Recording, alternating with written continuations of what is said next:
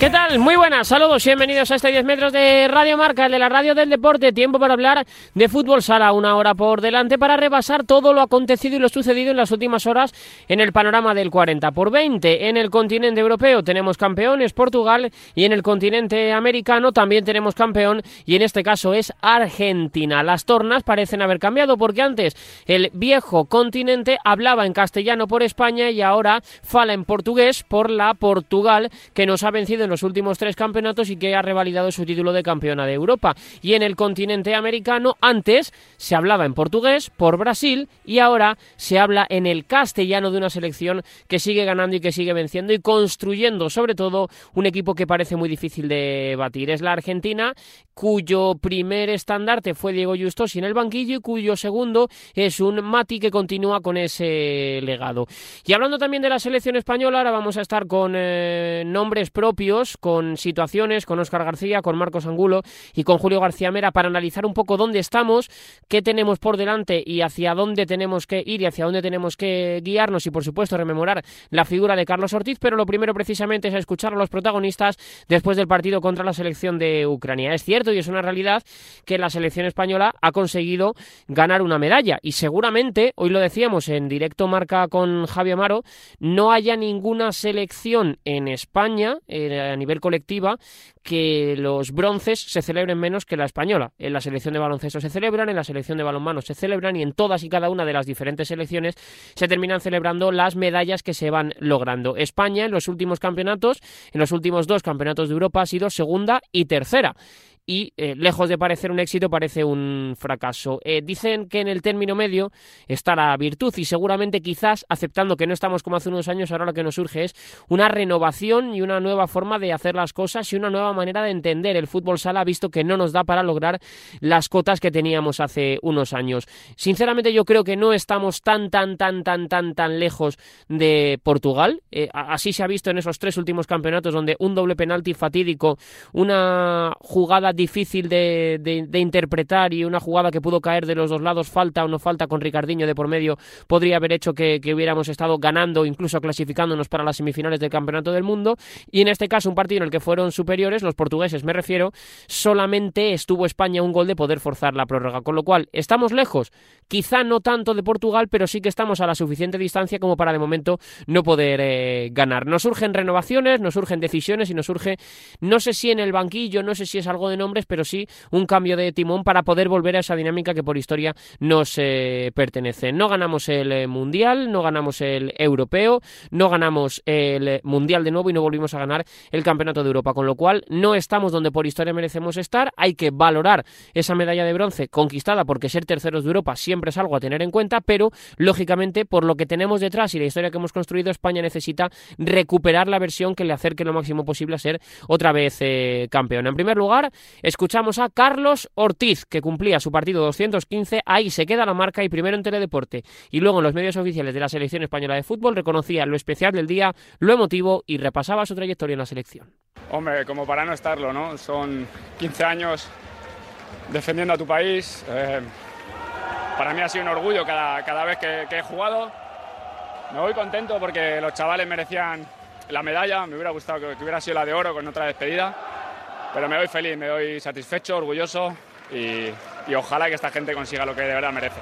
Al acabar el partido he visto que te llevabas el balón. Ahora creo que lo tiene alguien de la federación. ¿Te lo vas a llevar para casa? Sí, ese ya, ese ya me lo guardo, es el último. Igual que pues, las camisetas, las zapatillas, todo eso quedará en mi museo particular y para, tener un bonito recuerdo. ¿Qué has sentido hoy en la pista? son muchas cosas. Eh, que vienen de la cabeza muchos momentos. Ha sido un día durillo, pero, pero sobre todo contento, la verdad, eh, orgulloso y contento. Y en el primer gol, asistencia tuya, eh, te hemos visto con una sonrisa de oreja a oreja ir a abrazar a Mellado. ¿Cómo ha sido también ese momento? No, porque al final esta gente sufre también. Eh, a nosotros nos llegan los palos, nos llegan las acusaciones de fallos desde, desde nuestro país incluso y, y, al final la gente sufre. Y, y, que gente como Mellado que ha tirado del carro pues, pues consiga un gol así también a uno le hace feliz. Un último mensaje para la afición, Carlos. Nada, que sigan apoyando, que, España va a volver seguro, que llevamos unos cuantos años de sequía, pero, pero que España va a volver fijo. Muchas cosas, son, son muchos años y muchas vivencias, muchos torneos es un día complicado, la verdad. Pero, pero bueno, me voy feliz, me voy contento, me voy orgulloso y con la conciencia muy tranquila de haber dado siempre lo máximo por mi país. No, ya no, ya no puedo más, son, son muchos torneos, es mucha exigencia. Eh, cuando todo el mundo descansa, tú tienes concentraciones, viajes, eh, torneos importantes, tienes que estar siempre al 100% y, y, la verdad es que es agotador. Cada temporada durante 15 años es, es agotador. Sí, sobre todo me quedo con eso, más que por, por, con los títulos y con los torneos y con los récords, me quedo con, con, la amistad de mucha gente, de muchos compañeros, de mucha gente que me ha enseñado eh, lo que es la vida y el deporte y, y, me voy con eso. Bueno, a mí ya me ha dejado de pesar. Yo ya dejo de, ser, dejo de ser el capitán, le tocará a otro y, y ojalá que transmita todo lo que yo he intentado transmitirles, que, que, lo sigan traspasando de una generación a otra y que, y que consigamos ser campeones. Bueno, eh, humanamente inmejorable, deportivamente eh, son muy grandes, estoy seguro que, que vamos a conseguir lo que con tanto trabajo estamos persiguiendo desde hace mucho tiempo. Felicidad, la verdad.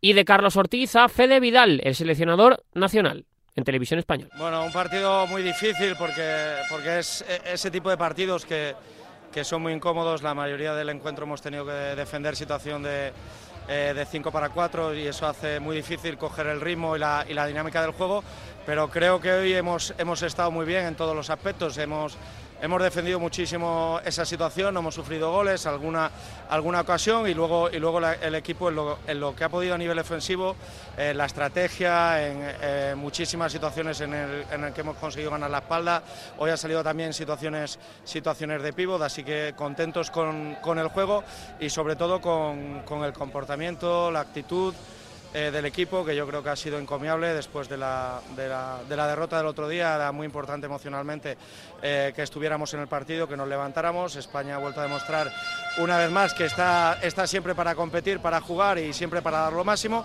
Hay veces que, que no se puede conseguir lo que todos, lo que todos queremos, pero, pero el primer paso siguiente hay que, darlo, hay que darlo con fortaleza, seguridad y confianza, como lo ha dado hoy la selección española. Bueno, eh, es algo que todos teníamos en la cabeza porque Carlos Carlos es un pedacito del alma de esta, de esta selección en todo, ¿no? No, solo, no solo en la pista, sino, sino fuera de la cancha. Yo creo que es, es uno de los ejemplos eh, que mejor pueden reflejar para, para los niños y para los jugadores que quieran estar en la selección eh, cómo llegar a ella y cómo, y cómo mantenerse durante, durante tantísimo tiempo. Eh, es, es, un ejemplo de, superación, de, constancia, de esfuerzo, eh, de transmitir valores a, a, los compañeros y a todo el fútbol sala español.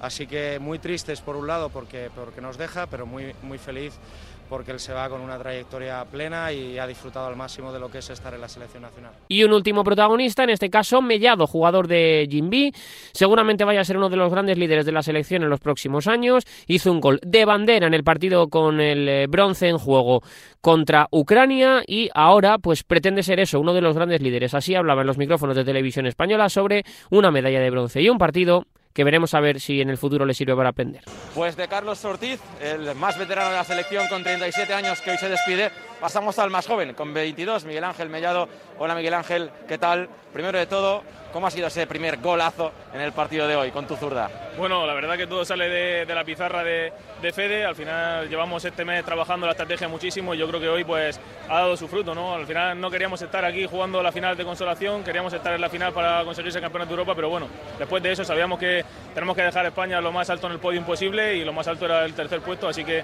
pues es lo que hemos hecho. Hoy Carlos se despide, sube una nueva generación de jugadores de fútbol sala en España.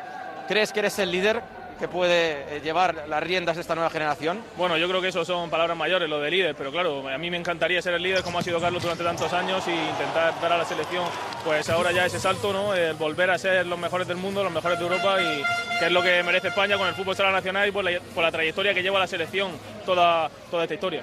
¿Cómo valoras tu primera Eurocopa con la selección? Bueno, la verdad que muy contento, pues contento y a la vez triste pues, por el resultado, porque al final no era lo que nosotros queríamos, nuestro objetivo era ser campeones y no ha podido ser, pero en lo personal la verdad que pues, contento de poder disputar minutos, de poder aportar mi granito de arena y ayudar en lo posible para, pues, para en este caso, el bronce.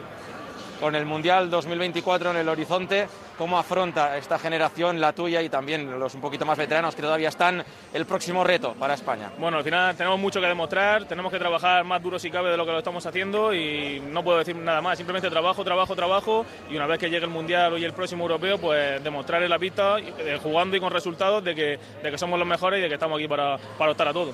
Muchas gracias y felicidades por el bronce y por el gol. Muchas gracias a vosotros. Las palabras de Mellado, el jugador de la selección española. Hola, Óscar García, ¿cómo estás? Muy buenas. Hola, muy buenas. Y con el combinado nacional, pues eh, mira, eh, esta mañana me lo preguntaba Amaro en, en directo Marca y la verdad que yo creo que me está costando mucho hacer un análisis porque lo, lo, digo y lo pienso de verdad y lo decía hace un instante antes de escuchar a los protagonistas. Somos el único deporte, seguramente, el fútbol sala en nuestro país en el que un bronce no sepa mal, en el resto siempre se celebran y siempre hacemos recepciones y demás. Hay un trasfondo claro de que antes eh, éramos bueno, yo creo que seguimos siendo candidatos al oro, pero antes siempre ganábamos y ahora no ganamos siempre y nos está costando mucho conseguirlo. Creo que merecemos una profunda reflexión y, y, saber hacia dónde vamos y en qué punto estamos. Hay que valorar el bronce, sí, pero hay que saber también qué tenemos que hacer para intentar recuperar la posición que nos encontrábamos hace unos años. Sí, porque ya es una cosa que viene de tiempo, que no es una cosa de, de los, ni siquiera de los tres últimos torneos. Eh, llevamos siete torneos jugados, eh, los últimos siete torneos hemos ganado uno y hemos jugado dos finales. O sea que hemos fallado a, hemos fallado a cuatro finales de los últimos siete torneos. Y España no estaba acostumbrada a esa. España estaba acostumbrado pues a perder con Brasil en la final, a llevarle el límite incluso, a pues a lo mejor podías caer en alguna semifinal, pero estabas siempre ahí. Cuando llevas tanto tiempo que ya te está costando, es que, es que algo está pasando.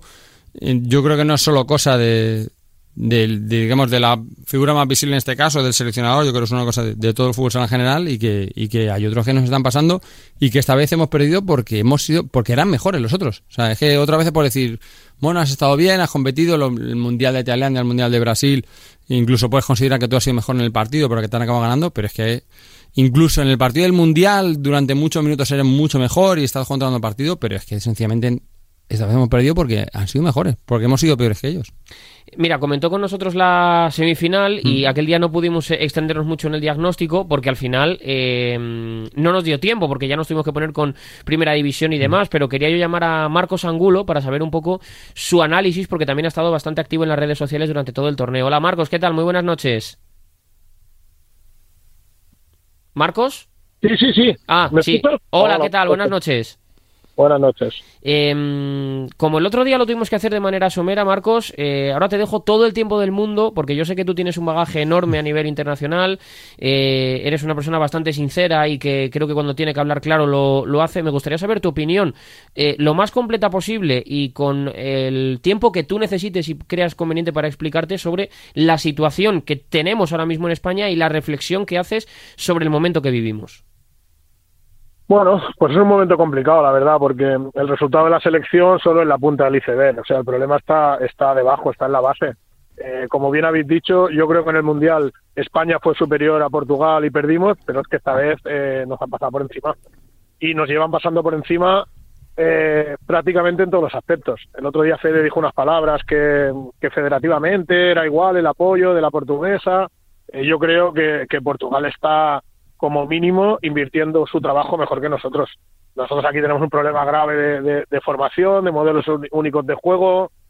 Eh, la meritocracia no, no, no funciona. Hablo, ya te digo, a nivel de, de, de clubs, porque al final la selección es el iceberg de todo. Al final la culpa eh, no solo la tiene Fede, la tenemos todos un poquito, porque lo mismo del mundo, en formación éramos pioneros y éramos eh, de lo mejor que había, pero ahora la gente también se está poniendo las pilas y hemos visto el trabajo de Micho Martic en Finlandia, vemos el trabajo de Jorge Brás que es espectacular y bueno, el trabajo de Fede no es malo, lo único que pasa es que cuando, cuando lleva seis años sin ganar nada, pues eh, los entrenadores es el trabajo que tenemos. Si no ganamos, pues, pues nos cambian, si es que no hay otra. Pero que ya te digo, que yo... Marcos. Creo que nos falta, nos falta darle un, un golpe de tuerca a esto, eh, yo hablaba en redes sociales, no tenemos estadísticas de minutos, eh, la liga, la liga nacional eh, con la discusión esta de liga, de ref, eh, son cosas que no que no ayudan a que prosperemos. Sí. luego el ocultismo que hay rodea la selección, no hay partidos en streamings, todo está un poco así de que jugamos un partido preparatorio, no hay, ya vuelvo a repetir, no hay televisión, te vas a Portugal, en su canal de, de, YouTube de la federación, si juega la, la, el sub-17, pues lo televisan, si juega sub-19 lo televisan. Evidentemente, la, el primer equipo eh, lo televisan siempre. Aquí, yo que soy un friki de esto, a veces me cuesta encontrar eh, resúmenes de, la liga, porque unos cuantos están en la Liga Nacional de Fútbol Sala. Los otros, la REF, los ha empezado a poner ahora. Y estamos, ya te digo, la gente, hay mucha gente ahí que no está ahí por mérito, sino por amiguismo y, eso al final lo acabamos pagando todos. Sí, y además parece que, incluso en, el, en, la vista hacia el futuro nos están pasando. Porque tú ves este europeo, ves el mejor jugador Ziggy de 2001, Tomás Pasos de 2000, Afonso del 98. Han jugado muchos minutos, incluso es verdad que ellos no tenían la urgencia de, de, de ganar el torneo porque venían de ganar, pero sí que a lo mejor André Coello, por ejemplo, puede tener más minutos que estos, pero en este torneo Jorge Brad yo creo que les ha ido dando más paso a los jóvenes, sin esa urgencia de decir, bueno, van a competir. Y claro, tú ves España, ves Mellado del año 99 y el siguiente es Raúl Gómez o Catela del 95. Con lo cual estás viendo que esos cinco años que ellos tienen tres jugadores ya jugando y con muchos minutos, nosotros eh, tenemos, jugadores, tenemos esa escasez que cuando ahora pues ya se nos van haciendo mayores muchos jugadores, vamos viendo que, cuesta mucho. Y hemos sido campeones sub-19, en teoría somos mejores que ellos por ahí abajo, pero los suyos ya están a nivel top, ya están compitiendo al máximo y los nuestros pues están, prácticamente no están apareciendo. Bueno, como, como decía, que, que, al final Afonso, Tomás Paso, eh, Pauleta y, y pues están siendo jugadores importantes en la selección, igual que son que lo son en sus equipos. Aquí en España nos cuesta más que, lo, que los jugadores jóvenes entren, porque eh, lo primero, eh, pueden jugar más extranjeros. Allí en la liga, en la liga lusa solo pueden jugar un número determinado de jugadores. Ahora no sé si son dos o son cuatro, no lo recuerdo. Pero al final eso te hace que los jóvenes allí tengan que jugar. Cuando salen en Europa es otra cosa, pero tienen el bagaje de, de, la liga de la liga portuguesa. Como decía el otro día, el partido eh, a España nos lo remontan los, los cuatro chicos jóvenes. Al final Tomás Paso, Pauleta, Afonso y Ziquité, meto a Pauleta aunque tenga 27 años porque estaba en el cuarteto de la gente joven, pero es que el día de Rusia eh, pasó exactamente lo mismo. El día de Rusia iban 0-2, eh, meten el 1-2 y al final el, el, grueso de segunda parte lo juegan prácticamente los jóvenes, igual que Eric y André Coelho y Joao Matos, pues tienen su importancia, Pani Varela, pero la verdad que, que, que, a Jorge no le, no le tembló el pulso y le dio y le dio salida. Nosotros, como bien habéis dicho, tenemos a Mellado y después de Mellado está Raúl Gómez. Y a mí me ha chocado eh, ver en Twitter como la gente se despide del Capi, que yo me imagino que será la decisión del Capi, porque...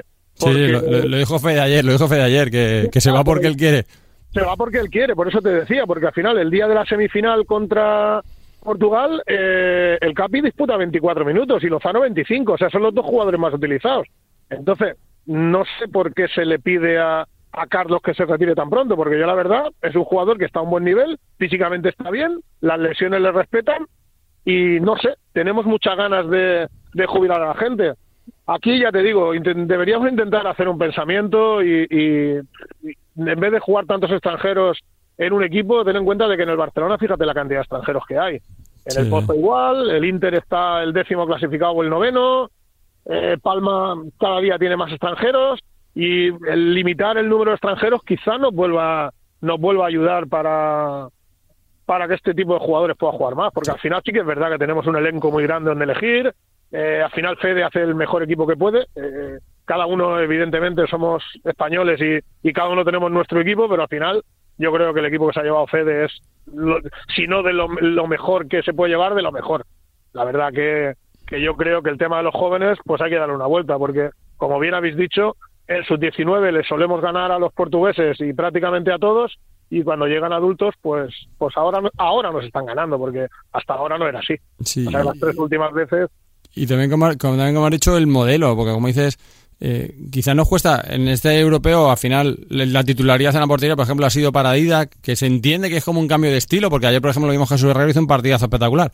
Entonces entendemos que ese cambio es para hacer un cambio de estilo pero luego al final no lo explotas porque, porque al final, eh, por ejemplo, con el partido contra Portugal, en el momento que, vemos que nos están agobiando, que vamos dos, que nos han metido el 2-1, a lo mejor el momento de romper el ritmo y decir, voy a jugar con esto. A lo mejor me la pego, pero si ha sacado a Didac ha sido por eso, y al final Didac, eh, al final sí, hizo la primera jugada del europeo, que fue la que fue el gol, pero ha aparecido muy poco, ha salido muy, muy poquito del área. Al final tampoco nos apostamos por cambiar el estilo, que a veces a lo mejor, digo, mira, si esto no me funciona, voy a intentar cambiarlo.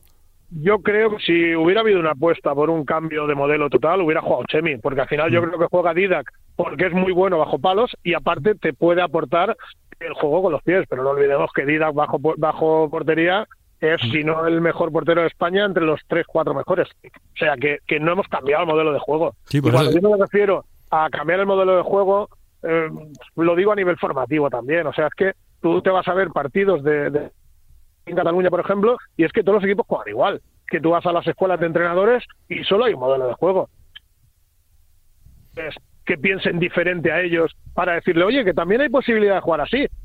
Y luego que el entrenador decida, ¿no? Es que al final es, los cortamos a todos por el mismo rasero, este es el único estilo de juego que hay y este es el que vamos a jugar. lo juegan todos. Y, y, además el estilo en sí mismo puedes cambiar. Tú has estado en, Kazajistán y se ha visto el, el Liguita, el Kairat de Cacao, que gana la primera Copa Europa con Euler, con Joan, con Betao, con jugadores muy veteranos. Es un equipo que apuesta por el juego de 5 estático, pases seguros, no vamos a arriesgar, vamos a volver loco al rival.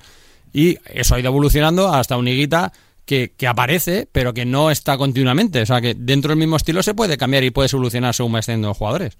Sí, pero tú fíjate que este tipo de equipos, este tipo de equipos normalmente eh, utilizan el portero jugador para sacarnos de quicio un poquito los españoles, porque, por ejemplo, en la última Champions que el Barça pierde con el Sporting, el Barça es muy superior a, Sporting.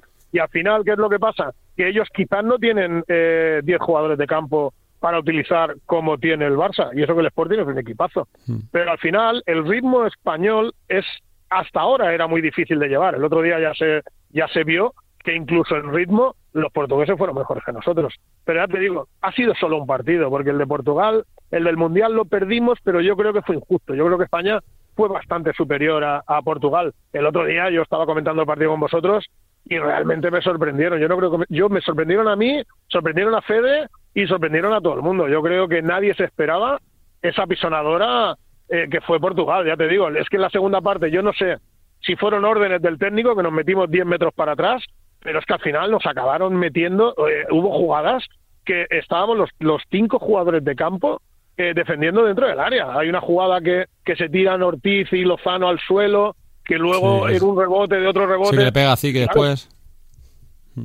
Claro, nos acabaron hundiendo ahí dentro y eso sí que me preocupa más. Al final, si Portugal te gana como nos ganó en el Mundial, dice, pues bueno, oye, eh, hemos sido mejores y ellos pues las han tenido más de cara. Pero, el otro día, pero sí daba la sensación en ese partido del Mundial, como había ocurrido yo, yo creo en la Copa Europa, de que Sí, durante los primeros 30 minutos eres mejor, incluso el base yo creo que mejor que el Sporting también durante esos 30 minutos, pero cuando llega el momento clave de esos 10 últimos minutos que te pones al lado del marcador, ese competir, ese saber jugar mejor esos minutos, ahí ya no se habían ganado en esos dos partidos. Sí, la verdad que sí, es lo que te digo, que, que bueno, que hay que dar una vuelta a todo, al final tenemos que hacer todos un poco de autocrítica y sí que es cierto que hace 10 años eh, los españoles parece que habíamos inventado esto, y ahora hay que reconocer el trabajo de Jorge Brás, de los Nuno Díaz, de los Micho Martí, eh, de Kaká en Kazajistán. Al final ahora hay mucha gente que estudia de esto. Los técnicos argentinos vienen pegando muy fuerte, ellos son competitivos, ya vemos a Mati que ha, sido un gran jugador y tiene pinta de que va a ser un pedazo de entrenador, Diego ya está aquí en la liga. Eh, ya te digo, tenemos que empezar a mirarnos un poquito el ombligo y yo desde aquí me gustaría pedir que en, los cursos de entrenadores eh, no solo se, explicara un modelo único, que, se explicaran más cosas. Hay más entrenadores que piensan diferente a nosotros y por pensar diferente no es ni mejor ni peor, es diferente. Y los alumnos, que cada uno coja lo que le gusta de uno, lo que le gusta del otro lo que le gusta del otro. Al final, eh, yo creo que los entrenadores deberían estar ahí por meritocracia que no por amiguismo. Y, que así, y que así además sacas también jugadores distintos, que si tienes eh, modelos distintos de juego tienes también jugadores distintos, que al final si no te están cortados todos por el mismo patrón. Premiar al diferente, que también es un poco algo que hay que tener en, la cabeza. Pues Marcos, que muchísimas gracias por atender una vez más la llamada de, Radio Marca, que te mandamos un abrazo muy muy fuerte y gracias por haber estado con nosotros en la semifinal y gracias por haber estado con nosotros en este análisis post-europeo. Eh, muchísimas gracias a vosotros, ya sabéis, cuando lo creáis oportuno, aquí estaré para, para dar mi opinión. Un abrazo muy grande a Marcos Angulo, Oscar, que nos ha contado su, su punto de vista. Y yo creo que este campeonato también, eh, lógicamente, es el que más recordaremos en referencia, bueno, no sé si el que más, pero uno de los que más recordaremos en referencia a Carlos Ortiz. Mm. Le vimos con lágrimas en los ojos en el momento en el que sonaba el himno de, de España, su cara lo decía absolutamente todo. Suele ser Carlos un tipo muy sincero, pero a veces eh, que se guarda y reserva muchas de sus, de sus emociones. Pero yo creo que, que no pudo contener Sí. ni mucho menos todo lo que sentía en su último partido con la selección. Sí, sí, le costó. eh, reconoció que había estado raro durante el día. Al final eran muchas sensaciones. Yo estuve con él haciendo una entrevista también en la previa del partido y se notaba que, pues eso, que, que miraba mucho atrás, que era muy consciente que era su último partido. Y se iba con mucha pena, porque la verdad es que ha hecho una carrera muy larga en la selección, tiene los récords de, de más partidos jugados, de más partidos jugados en europeo, de muchísimas cosas, pero se va con la espina esa de que en el último torneo pues no pudo ser y eso además, pues eso, con- yéndose, jugando muchos minutos, jugando a mucho nivel y viendo que todavía puede estar ahí, pero sí que se ha ido, pues eso, se- le costó, le costó hacer la emoción y no, no fue el único el que, el que se emocionó, desde luego. También lo hizo Jesús Herrero y Mm. eh, por eso, si el eh, número que ha llevado Carlos Ortiz eh, es el 2, veremos a ver quién lo coge en herencia porque el anterior es Julio García Mera. Mm. Sí, o sí, sea, sí. Es, es un dorsal con mucha solera en la, en la selección. Hola Julio, ¿cómo estás? Muy buenas. Hola chicos, ¿cómo estáis? Eh, va a tener una tarea difícil el próximo que coja el 2, ¿eh? sí, sí, O sea- con, gente, con gente que ha dejado esa, esa huella imborrable que ha dejado Carlos, pues el relevo es una responsabilidad, pero al mismo tiempo un, un reto precioso, ¿no? Y, muy difícil superarlo en, en número, en cantidad, en número de internacionalidades y también en calidad, ¿no? De, de jugador, de persona, ¿no? O sea que sí que va a estar interesante. Fíjate que el número 2 no lo quiere nadie, porque yo cuando me quedé con el 2 es porque nadie lo quería. Yo llegué allí Sí, es que te iba a preguntar, porque además ni tú ni, Carl, ni Carlos al final, cuando se han abierto los números, ninguno de los dos había llevado el 2 en vuestro equipo. Sí, pues mira, yo, yo me acuerdo que coincidí la primera vez que fui con, con Santi Herrero y con Pablo Roberto, fíjate, casi nada, el aparato. Y entonces yo llegué allí y recuerdo que yo llevaba el 3 en, en Inter y Santi en, Zaragoza. Y, Santi, bueno, cuando empezamos a repartir, pues, lo- los últimos que llegamos son los últimos que nos quedamos. Y, a mí la verdad que no soy maniático. Y me dijeron, eh, ¿cuál te queda? Y dije, no, no, Santi, por favor, claro, cógete todo el 3, yo, a mí me, no me importa lo de los números. Y me quedé con el 2, que, que un poco siempre se hace muy curioso, ¿no? Como que el 10 es el pirulero, eh, el tal, y el 2 es el, el, pues el, el menos habilidoso, el paquetón y el que no sirve para nada, ¿no? Pues en, en vamos, Brasil, pues en Brasil el portero incluso. Sí, sí, sí, pues nada, yo me quedé con el que no quería nadie. Y ahí, y ahí estábamos. Me quedé un rato y parece que a Ortiz tampoco le ha ido mal, ¿no? Con el 2.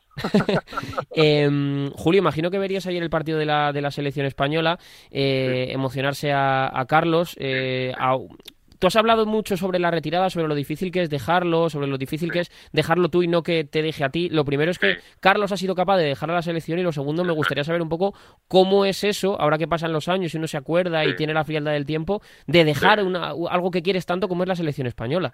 Sí, pues bueno, está claro que cuando te despides de algo, cuando lo dejas, es eh, de cualquier eh, situación, en este caso de la selección algo que te gusta tanto, pues cuesta mucho, pero al final te das cuenta que eres un afortunado, sobre todo cuando tú decides, y Carlos ha decidido dejarlo ahora, lo decide él, no, no lo decide el deporte ni, ni otras personas, sino él, y ha sido y es un afortunado porque, ya digo, que ha tomado la decisión él después de 215 veces defendiendo la camiseta, después de un montón de títulos, de, de haberlo hecho excepcionalmente bien. Es verdad que ahora te quedas con, con eso de que te quitan de lo que más te gusta, pero joder, es que han sido muchos años dando lo mejor de él y, y disfrutando de él, con lo cual al final, con el tiempo, se te va a quedar un buen sabor de boca. Entiendo que ahora, pues eh, claro está, ¿no? Se te cruza todo, te emocionas, se te saltan las lágrimas. No, Pero vamos, no todos, eh, no todos se pueden despedir ganando un título europeo, claro. Es que...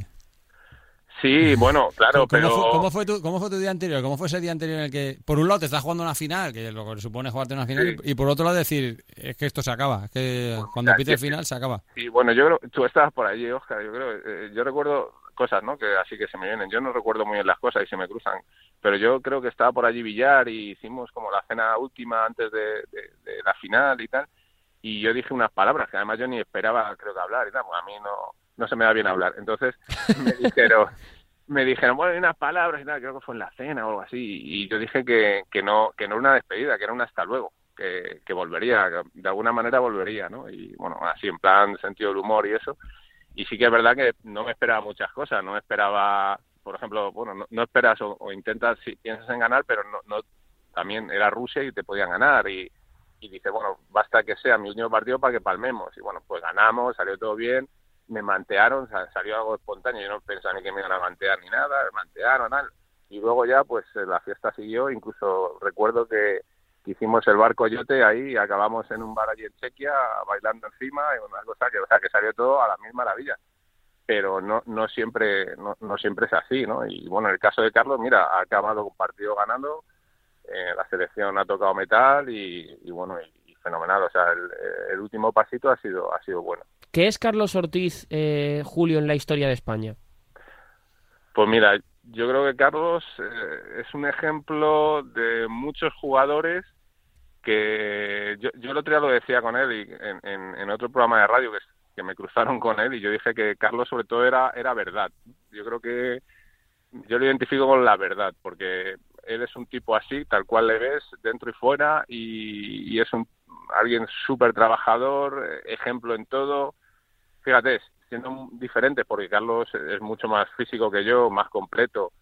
Eh, siempre, siempre los jóvenes superan a los antiguos, pero creo que éramos gente que yo creo que muy humildes y, mostrando el ejemplo, mm, haciendo las cosas sin, sin hablar mucho y, más de, del día a día. ¿no? Yo creo que en ese sentido eh, se agradece y yo siempre digo ¿no? que, el brazalete a veces eh, que, lo lleves o no, no, supone que seas un capitán. Es decir, Carlos hubiera sido igual de capitán con o sin brazalete. Pues un jugador extraordinario en, en lo profesional y en lo personal.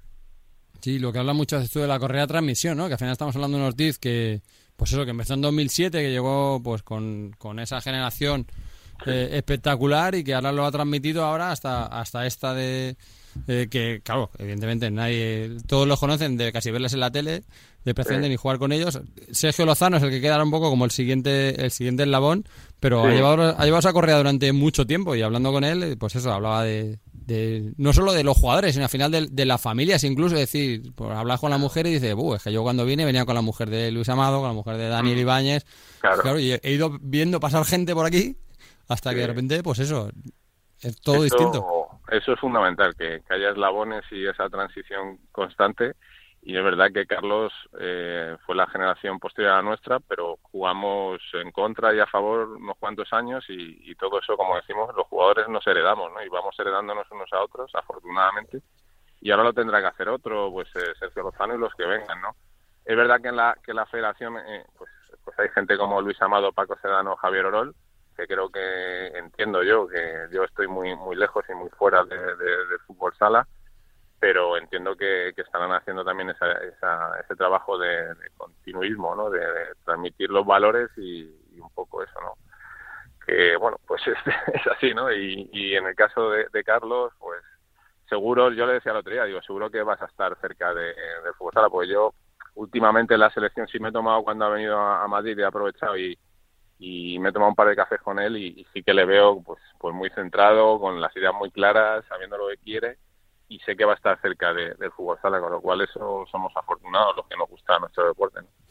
Em, Julio, cuando uno se, se retira de, la selección, eh, mira, eh, lo decía Fede también hace hace un día, eh, que se va porque, porque él se marcha. Eh, yo creo que es importante tener la sensación de acabar tú, volviendo a lo que te preguntaba al inicio, ¿no? Creo que eso es casi más importante que el, que el que te atropelle la propia selección y, te haga ver que no puedes estar. Creo que mentalmente es más difícil eso que el decir, mira, lo voy a dejar porque ya físicamente no puedo más o no, no me apetece, simplemente. Es, yo creo que es la retirada ideal, ¿no?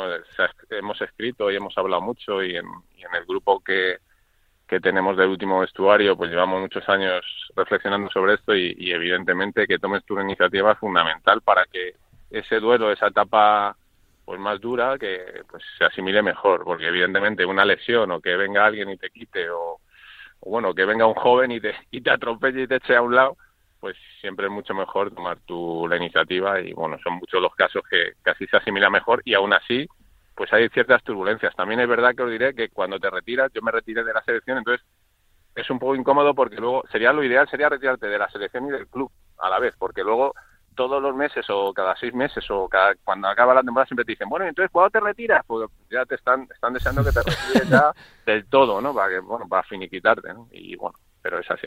¿Y cómo se valoran esas semanas libres? Eh, que estás acostumbrado a la selección y no para y de repente, que de la selección, no, tengo tres días libres. ¿Cómo es eso? Sí, hombre, esa parte también es de alivio, tanto por, por la intensidad con la que se vive como es verdad que la exigencia cuando eres jugador y estás en, es, de luego hacer lo que te gusta y, estás en el mejor sitio posible que la selección pero nuestra selección e, esa es la condena que tiene no que estás obligada a ganar siempre no pues cuando juegas en un club grande es que mm, vamos va va en el ADN mm, el pasado es el que es eh, y estás obligado a ganar y todo lo que no sea ganar la expectativa el alto rendimiento es ese no es que no, no hay otra. Y bueno, por un lado es una enorme satisfacción, pero es una responsabilidad tremenda. Y claro, pues fíjate, mm, hemos sido bronce y aún así, pues claro, la expectativa es ganar. Entonces, todo lo que no sea ganar, pues, pues siempre, imaginaos que hubiéramos entrado en la final y hubiéramos sido plata, pues hubiera dicho igual, ¿no? Pues, pues es que tal, pues, eh, ya, pero no hemos ganado. es complicado, es complicado gestionar eso. ¿Y, cómo se gestiona eh, la excepción? Tú en la, selección no has tenido mucha, la verdad, pero, por ejemplo, Caserta, que fue un europeo complicado, ¿cómo se gestiona ese tiempo hasta el siguiente torneo? El, el, rumiar, el decir, uff, es que hay que cambiar algo y... Pues, sí, sí, fijaos, nosotros las veces que hemos perdido en europeo, yo personalmente, fue en el 99 en Granada, que perdimos en la final contra los rusos eh, a penaltis, y en, y en Caserta, eh, que, quedamos, eh, pues, que caímos en semifinales, que, mm. quedamos terceros, creo. Sí, bueno, no, hubo tercero y cuarto puesto, no, hubo ni tercero ni cuarto, ¿no? Bueno, pues ni jugamos. Pero vamos, yo recuerdo el, haber palmado y os digo, os confieso, vamos, que están ahí las imágenes. Yo palmé y me acuerdo de Rafa Recio me entrevistó y yo me rompí a llorar como un, como un enano, porque claro, nuestra expectativa era ganar. Entonces, eh, recuerdo que estaba entre, y yo estaba pensando, no tienes que llorar, Julio, no tienes que llorar.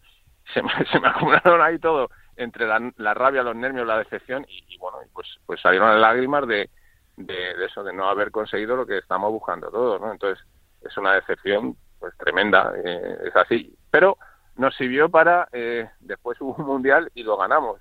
Y, y después de, de, Granada cuando palmamos en el europeo, lo fuimos al mundial y ganamos, ¿no? O sea, para eso están las derrotas, ¿no? Al final el fracaso, siempre lo hablamos con, con mis, amigas, las psicólogas de alto rendimiento, siempre dicen, ¿no? Que, que el fracaso no se tiene que ver, se tiene que objetivar, como dicen ellas, ¿no? Eh, tienes, eh, son las dos caras de, la misma moneda y tienes que verlo como un dinamizador, como un trampolín para conseguir de nuevo el, éxito, ¿no? Y al final hay, hay que destrar un poco eso, el fracaso, el tal, no, no, no fracaso sí, no has conseguido el objetivo, pero te, sirve para, para, mejorar, evidentemente. Sí, pero, en las secciones distintas, en un club tienes más el día a día, eh, acabas una cosa, empiezas otra enseguida, como mucho tienes el verano para empezar otra temporada, estás otra vez en marcha, pero en la selección que es tan discontinua, tan intermitente, tiene que ser distinta la forma de, llevarlo. Sí, yo creo que es más para los que gestionan eso, eh, me refiero a los gestores de la federación y bueno, el cuerpo técnico y tal, que para los jugadores, pues al final eh,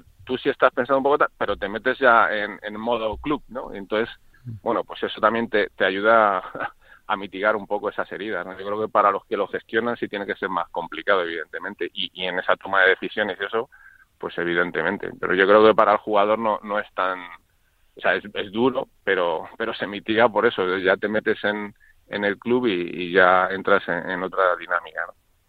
Pues habrá que estar eh, atentos a, la evolución que va a seguir nuestro, nuestro fútbol sala en, ese sentido, en el de saber gestionar el fracaso. El primer paso, como eh, yo creo que en casi todo, es admitir que, mm, bueno, eh, no estamos al nivel que estábamos hace, hace unos años, saber en qué hemos fallado, detectar puntos y tomar decisiones con, con, valentía y tomar decisiones con un rumbo para poder pues enriquecernos y poder volver a ese, a ese punto. Y es cierto, y yo lo repito otra vez más, lo he dicho muchas veces hoy, pero somos el único deporte, el fútbol sala, en el que en España ser terceros es un fracaso o una decepción. En el resto de deportes siempre es un gran reconocimiento ser tercero y ser medalla de bronce y aquí en el fútbol sala no.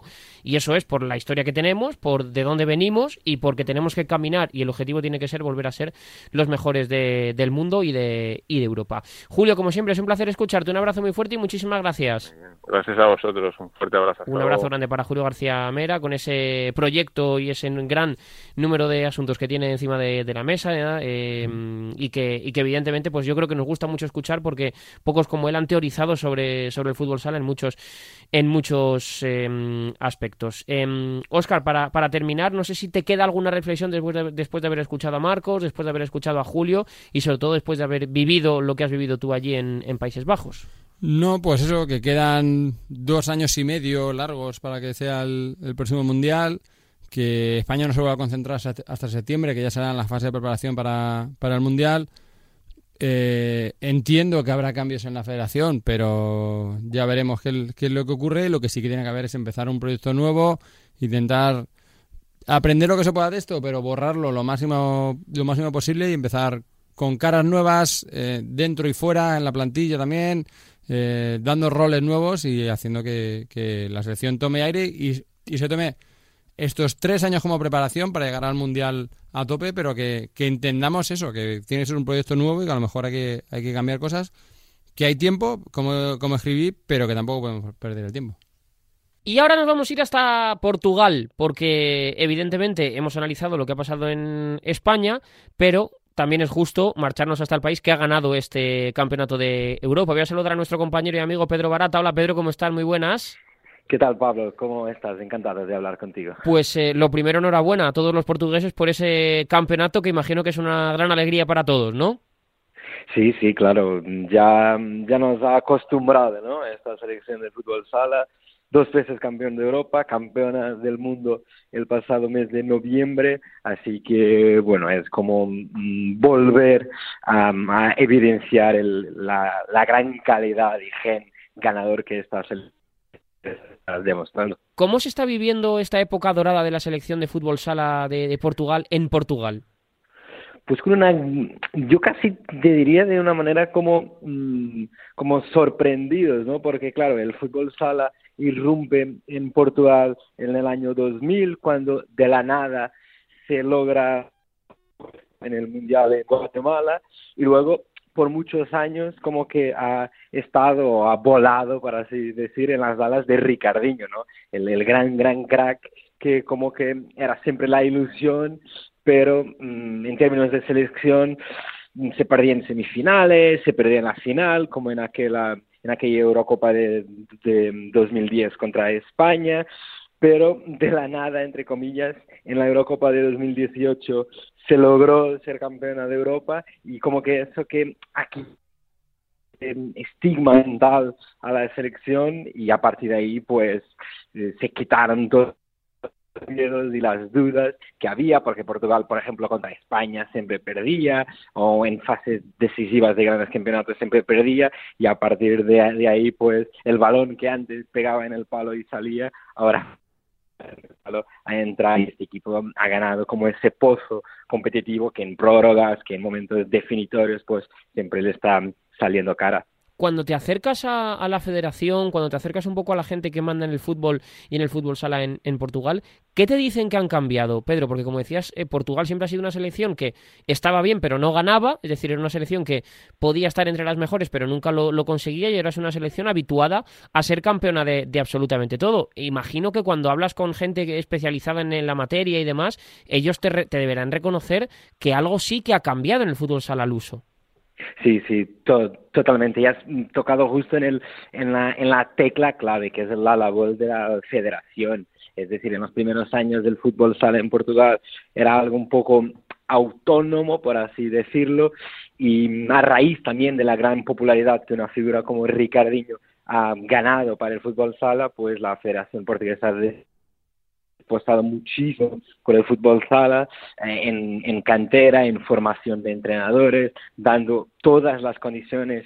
Por ejemplo, en ese tipo de torneos, la selección de fútbol sala tiene condiciones semejantes a, por ejemplo, de fútbol y todo eso, esa apuesta de la federación muy continuada poco a poco ha llevado a que todos los jugadores te reconozcan esa, esa labor de la federación en todos los niveles. Y por ejemplo te doy un ejemplo que es la dirección técnica. Portugal en los últimos 20 años solo ha tenido eh, dos seleccionadores en la selección absoluta. Antes Orlando Rodríguez ahora Jorge Bra de continuidad en toda la estructura federativa y eso también se ve en la renovación. Es decir, se van los Ricardiños, los Arnaldos, los Joan Bendito y ahora ves gente muchísimo más joven, Vicky, Tomás Pasó, que cogen el relevo justamente por esa apuesta de fondo y continuada que hace la Federación Portuguesa de ¿Teníais un poco de miedo de ver cómo respondía, cómo respondía, mejor dicho, y cómo rendía esta selección sin Ricardiño en, uno, en un europeo?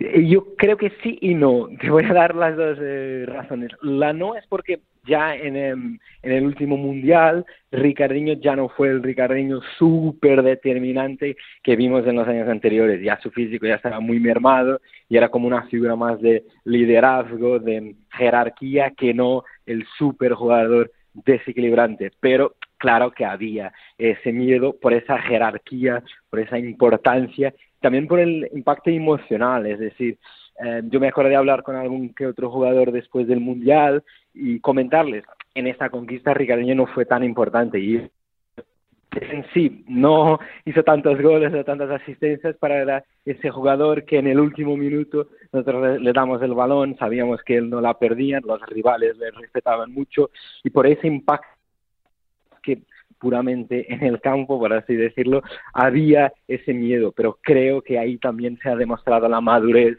de esa selección con líderes, con gente como João Mats, el, que es ahora el capitán, que ha demostrado que acoge Ricardinho y sin la gran, gran figura, el gran abanderado del fútbol sala en Portugal se ha logrado casi la misma competitividad y eso habla también muy bien de la capacidad del fútbol sala portugués para renovarse a lo largo de, los años. ¿Cómo nos veíais antes y cómo nos veis ahora a, los españoles, a la selección española, que parece que hemos pasado de ser eh, un poco el rival imbatible a un equipo al que ahora le tenéis tomada la, la medida? Nos tenéis tomada la medida, vaya Pedro. Sí, sí, eh, eh, yo creo que esa pregunta pues encierra la, gran clave de eso, es que había como un complejo psicológico en los momentos claves y sobre todo ante España, recordar por ejemplo la Eurocopa 2000 en Portugal y que eh, Portugal se pone ganando 2 a 0 y, y, pierde, recordar esa final de la Eurocopa 2010, es decir, parecía que contra España era, era como el techo, era imposible eh, ganar y bueno, y ahora pues ha dejado de ser el techo como se ha visto tanto en el Mundial como en, eh, la Eurocopa. Creo que eh, se han perdido todos los complejos o todas la, todos los miedos, casi el respeto que daba la selección española y mm, creo que eso también un poco... Mm, poco que es un poco el resumen de estos cambios de, de, ciclo y y como que ahora el poder, para así decirlo, está del lado de, de Portugal, que ya no tiene ningún de esos complejos mentales a la hora de jugar contra España, como sí tuvo, como has comentado, durante muchos años. Es que esa es un poco la sensación, Oscar, de no sé si, si nos han perdido el respeto, si nos han perdido, eh, no, sé muy bien cómo definirlo, pero desde luego es que nos tienen tomada la medida. Sí, yo creo que es mucho cuestión de confianza, lo he hablado con mucha gente estos días, que esa confianza que tenía España, que alguna vez lo ha cortado Carlos Ortiz, en, aquel partido precisamente en Oporto, que marca Ricardinho el 2-0 a falta de 5 minutos, eh, Ortiz era su primer europeo y le dice a Dani Ibáñez en el banquillo, ganáis todos los años, vengo yo y perdemos. Y le dice a Dani Ibáñez, no, no, tranquilo, que esto lo remontamos. esa situación parece que la tiene a Portugal, pero no solo contra España, eh, lo pasó contra Serbia en la primera ronda, le pasó en la final contra Rusia. Incluso contra Finlandia, ¿no? Que también tuvo algún momento Sí, son momentos en los que dice, voy perdiendo, pero no pasa nada, esto lo voy a dar la vuelta. De una manera o de otra, pero lo voy a dar la vuelta. Y lo hacen. Y, y ves que van perdiendo y le ves gestos de tranquilos, tranquilos, vamos a seguir. Y la verdad es que han ganado mucho y yo creo que además apostando fuerte por los chavales, porque se habla mucho de Ziquité, pero yo creo que Afonso ha hecho un torneo brutal, eh, está jugando con, con, chicos jóvenes que están quitando minutos, porque al final André Coello va a quedar como la estrella, como el, como el héroe por los dos goles en la final, pero André Coello ha jugado muy poquito y de hecho no había participado en ningún gol hasta la final. Y, en su lugar ha metido a los chicos, ha metido a los Eric y Joao Matos, han tenido mucho menos tiempo, ha metido a los chavales y le ha salido y están compitiendo ya muy bien, pues tres chavales de la edad mediado que entre Mellado y Raúl Gómez, que es el siguiente en edad, hay cuatro años de diferencia. Pues eh, Pedro, muchas gracias por eh, contarnos un poco cómo ha sido este cambio en Portugal y cómo se, ha vivido. Eh, te deseo que la próxima vez que nos encontremos os ganemos, pero que nos sigáis haciendo disfrutar y mucho en, en el mundo del fútbol sala. Un abrazo muy grande y muchísimas gracias como siempre.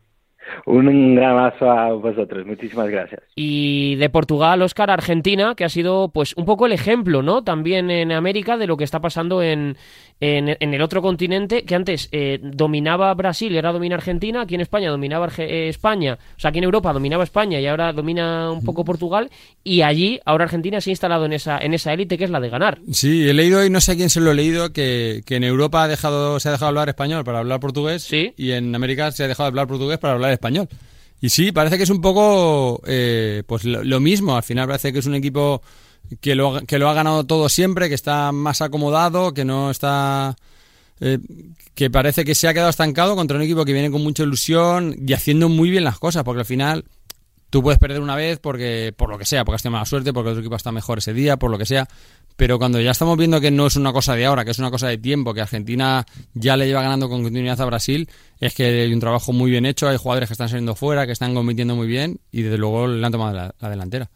Pues sí, estoy contigo, Oscar. Desde luego que tiene muchísimo mérito esta generación que ha comandado, que comandó primero en su día Diego Justosi, que comanda ahora Mati y que tiene en uno de sus hombres más importantes a Alan Brandi, jugador de esa selección argentina que nos atiende ya en este 10 metros de Radio Marca. Hola Alan, ¿cómo estás? Muy buenas noches. Hola, buenas noches. Y enhorabuena por ese título y por revalidar ese campeonato de América. Imagino que muy contento, ¿no? Muchas gracias. Sí, la verdad que muy, muy contento porque teníamos muchas ganas de, levantar este título, sobre todo después de la desilusión del, de la final del pasado mundial. Así que muy felices. ¿Qué supone para vosotros el, el revalidar el, el campeonato? Bueno, para nosotros, por una parte, eh, es sacarnos un poco la, quitarnos la espina del, del mundial, porque lo teníamos muy reciente y, bueno, queríamos levantar un título. Y por otra parte, es muy importante que dejar en, lo más alto de, América Argentina, porque bueno, eh, cada vez está más difícil, eh, está más igualado el, el fútbol sala, así que muy contentos y orgullosos. eh, Alan, cuando uno gana un, título, evidentemente se acostumbra y quiere seguir ganando más, pero no sé si el hecho de revalidar un campeonato es casi más difícil que ganarlo por primera vez, donde no vas con, digamos, eh, tan, tan de tapado, ¿no? Ahora ya al final, eh, Argentina, antes a un mundial, tú lo has vivido, acudía como una selección que a lo mejor podía hacer algo, pero que no era una de las candidatas a ganar, ahora sois una selección que seguramente el día que no lleguéis a una final o no lleguéis a una semifinal o no peleéis por, por vencer, se tildará aquello como algo, eh, como, como pasa aquí en España. Vaya, de, no sé si fracaso, decepción, pero no sé si es más difícil todavía el hecho de competir sabiendo que eres uno de los favoritos. Bueno, sí que es cierto que, que en este caso sentimos un poco más la presión, como comentaba, sentimos la presión de que de que ya no nos vale que todo lo que hagamos está bien, sino que sabemos que tenemos que, que intentar como mínimo competir, competir contra, contra Brasil, tenemos esa presión y en este caso, por ejemplo, quedando segundo de grupo, después de, de haber perdido la diferencia de goles con Paraguay, el hecho de enfrentarnos a Brasil y, y bueno, haber podido quedarnos en semifinales sí que lo habríamos visto como un pequeño fracaso y, sí que es cierto que se, se, siente esa presión con diferencia, por ejemplo, al, al Mundial de 2016, que, que, parecía que todo lo que hacíamos estaba bien. eh, Alan, ¿le habéis, entre comillas, perdido el respeto a Brasil? Bueno, eh, creo que, que, más que perderle respeto le tenemos porque es una selección que, que, bueno, no hay, no hay más que ver dónde juegan todos sus jugadores pero pero creo que confiamos en nosotros, sabemos, tenemos muy claro cuál... por, decirlo de otra manera, os habéis creído que sois capaces de ganarles muchas veces, ¿no? Exacto, sí, sí, creemos que, que somos capaces de ganarles porque porque tenemos claro cuáles son nuestras señas de identidad, que es lo que nos ha llevado a, a tener éxito y, y, nos aferramos a, a eso. Eh, cada vez cuesta más porque porque bueno, ellos también creo que que antes eh, conseguían ganarnos con más facilidad y, ahora se lo ponemos cada vez más difícil. Eh, son varias veces seguidas las que le llevamos ganando, así que la verdad que es una, una guerra bastante dura. eh, Alan, cuéntame un poco cómo es la génesis de este equipo eh, que consigue ahora ganar los títulos entiéndeme, ¿eh? casi como si no costara, o que consigue pelearlos, o que consigue estar ahí eh, siempre. Es decir, ¿cuál es el punto de partida de esta selección argentina? Cuéntame un poco cómo es el inicio, cómo se empieza a fraguar, cómo Diego Justosio se hace creer en vosotros, qué os dice, que estáis cerca, que estáis lejos. Eh, ahora que ha pasado un poco el tiempo, ¿qué recuerdo guardas de aquellos primeros momentos de esta Argentina campeona? Bueno, yo creo que, hubo un momento en el que en el que Diego en el mundial de 2016 nos dijo que, nosotros podíamos ser campeones del mundo y, sinceramente pocos creíamos que, eso podía pasar.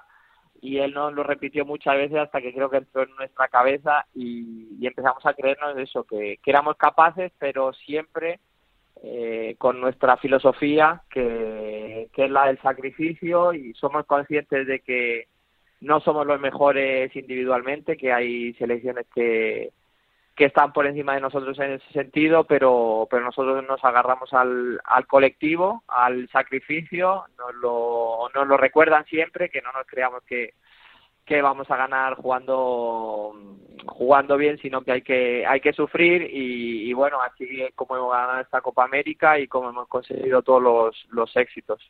¿Qué ha cambiado eh, de, ese momento ahora también a nivel de, fútbol sala? No solo a nivel de, creencia y de, y de emociones. Es decir, no sé si ahora sois un equipo muy diferente con respecto al de, al de Diego en aquel momento, a nivel de, cómo jugáis, de cómo entendéis el, juego, teniendo esa filosofía muy clara. ¿Cómo, cómo ha ido evolucionando ese equipo desde, desde dentro? Bueno, yo creo que, que como te decía antes, la filosofía es bastante parecida sí que es cierto que, que la personalidad de Mati y la de Diego son, son diferentes, eh, pero bueno, sigue sigue la misma dinámica. Mati tenía un trabajo bastante bastante complicado porque después de quedar campeones del mundo, todo lo que lo que hiciera podía quedar en, nada y, y la verdad que ha demostrado que está haciendo un trabajo muy bueno. Eh, un entrenador tan joven que, que creo que, ha demostrado tener mucha calma en momentos de muchísima tensión y, bueno, son, son entrenadores diferentes, pero la filosofía creo que, es la misma y, la idea que tenemos sigue siendo la misma del inicio. Em, ¿qué, celebrasteis más? Evidentemente la Copa América, pero eh, dentro de, vosotros mismos, eh, Alan, supongo que el ganar a, a, Brasil en las semifinales casi que fue como la alegría muy parecida de ganar la final, ¿no? Porque sabíais lo que os estabais jugando, por cómo fue, por lo que sufristeis, por esa tanda de penaltis. Me imagino que ese partido tuvo que saber muy, muy, muy, muy, muy bien. Sí, la verdad que, que sí, no te voy a engañar porque los de Brasil y Argentina son, son prácticamente un, título que se juega en esos partidos. Hay muchísima tensión, es mucho más que un partido, tanto para ellos como para nosotros. Y, y bueno, nosotros éramos conscientes de que le ganamos una final en su casa en las eliminatorias, que ya era difícil, que ellos querían querían revancha. Eh, tuvimos la semifinal del Mundial y le volvimos a ganar. Y, y bueno, sabíamos que, era difícil ganarle tres veces consecutivas a, una selección como Brasil, así que para nosotros es increíble volver a ganarles en, en una Copa América por tercera vez consecutiva.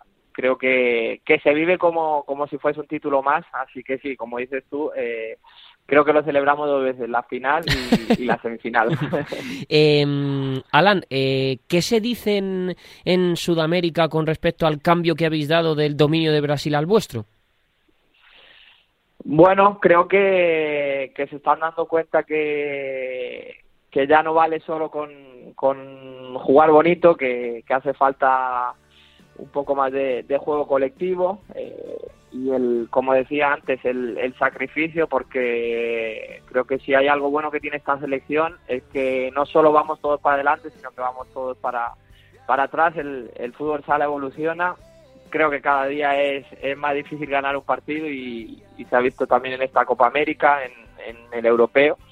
Y, bueno, intentamos seguir compitiendo con, nuestras armas y, que creo que cada vez es más difícil. Dos eh, últimas, Alan. La primera, ¿qué es Cucholino para Argentina y, qué ha supuesto eh, el fin de su etapa en, en la selección? Cusolino son 18 años que ha estado en, la selección, es un referente para todos, es un jugadorazo, pero sobre todo, y, bueno, lo digo yo que he compartido muchas veces, sobre todo con él la habitación, en, las concentraciones, es una grandísima persona y que, creo que es también uno de los rasgos principales que tiene que tener un capitán, así que muy agradecido a, a él por, por todo lo que ha dado a la selección y sobre todo por cómo ha sido personalmente.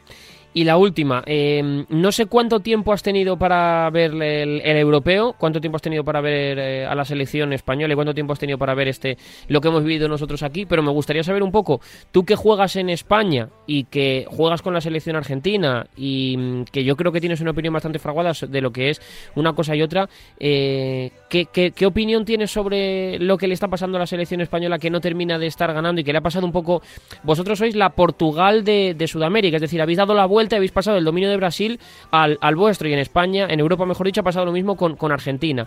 No sé cómo se ve en Argentina la selección española y cómo la ves tú. Bueno, yo lo que creo es que la línea de, de lo que llaman éxito y fracaso es muy, muy fina y, se decide por detalles y, bueno, cada día, como decía antes, cada día hay selecciones mejor preparadas, es, muy difícil y, y, a veces el, el balón pega en el palo y no entra, otra vez entra. Portugal está en una dinámica positiva, igual que está Argentina, y es muy complicado. Yo, yo no lo podría calificar, creo que, está exagerado con España calificándolo de fracaso y, bueno, creo que, es muy difícil, que están ahí, que Portugal ha demostrado que, lleva dos europeos seguidos y, y un mundial. Así que perder de la manera que lo hizo España y, viendo el, el, resto de partidos que, que golearon y, jugaron bien, creo que creo que se está haciendo un poco injusto con, con España por lo que comento, porque es muy difícil en, estos niveles y la línea entre, entre éxito y fracaso es muy fina. O sea que tu, tu crónica, tú que eres periodista también como, como yo, no hubiera sido muy, muy dura, ¿no?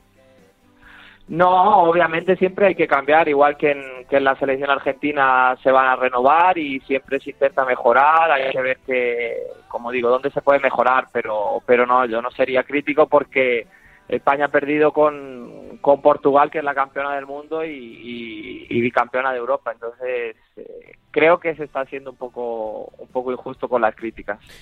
Alan, que es un placer siempre hablar contigo, que te mando un abrazo muy muy fuerte, te agradezco mucho este ratito que nos has brindado aquí en la sintonía de Radio Marca, te mandamos un abrazo muy fuerte y enhorabuena por esa Copa América que has logrado con Argentina. Muchísimas gracias. Muchas gracias, un abrazo. Un abrazo grande para Alan eh, Brandy. Nosotros que terminamos aquí, este 10 metros de Radio Marca, en la radio del deporte. La semana que viene más. Chao.